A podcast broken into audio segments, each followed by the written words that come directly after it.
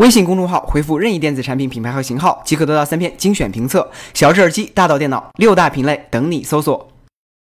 放眼未来，虚拟现实产品的最终形态可能只是一副眼镜，其他可穿戴产品也会像衣服和首饰一样看起来自然。然而回到当下，轻便化和高性能还是相斥的两个概念，甚至在 HTC Vive 这类的设备上，由于性能和显示的需求，不得不将产品做成一个头盔。当然，和这类产品不同的形态也是有的，比如 Dodo 本周就在纽约发布了一款 VR 眼镜 V1，这是一家来自中国的厂商，早在几年前他们就已经在开发这款产品。根据官方介绍，这款产品的厚度为十六毫米，重量则为八十八克，眼镜的屏幕 PPI 达到了八百，而且具备一百零五度的视野以及九十赫兹刷新率的九轴传感器。在连接方式上，V1 支持与家用 PC 或者他们自己的安卓主机配对使用。从他们的描述当中可以看出，其实这款产品和 LG 前段时间发布的三六零 VR 非常相似，同样是非常轻便，而且只需要通过手机来驱动。只是 Dodo 把这个产品设计的更像眼镜罢了。虽然它的屏幕会比三六零 VR 更出色，但高过 LG 两倍的售价，加上未知的内容资源。暂时只能将其定义为一款中国风式坑钱的产品。而在 VR 内容的合作上，HTC 目前已经和阿里签署了合作协议。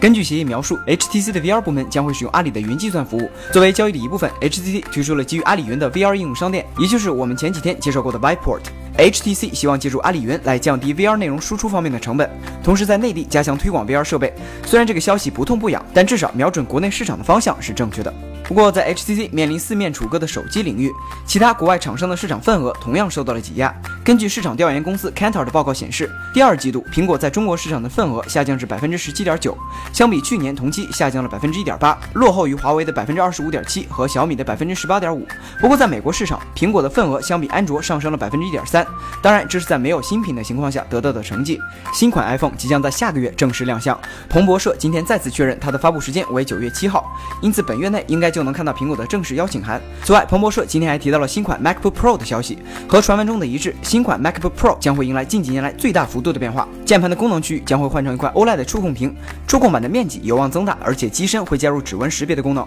此外，今天的消息还显示会采用金属注塑成型的铰链，让整机的一体性看上去更强。不过，彭博社还表示，这款产品不会在九月的发布会上亮相，因此预计苹果会在十月份再开一场发布会，专门用来介绍这款全新的产品。毕竟不能一下子放出太多的新品，要留着下一次改变世界嘛。最后来看看国内的消息，国内量子计算机研究取得了新的进展。中科大量子实验室近期成功研发出了半导体量子芯片，有望现量子的逻辑运算和信息处理。只是这款存储器只有在低温有磁场的辅助设备中才能工作。不过中科院的研究成果确实比巴铁要实在的多。但是 CCTV 说革命性、颠覆性、改变世界的时候，显然不像我们实在的多。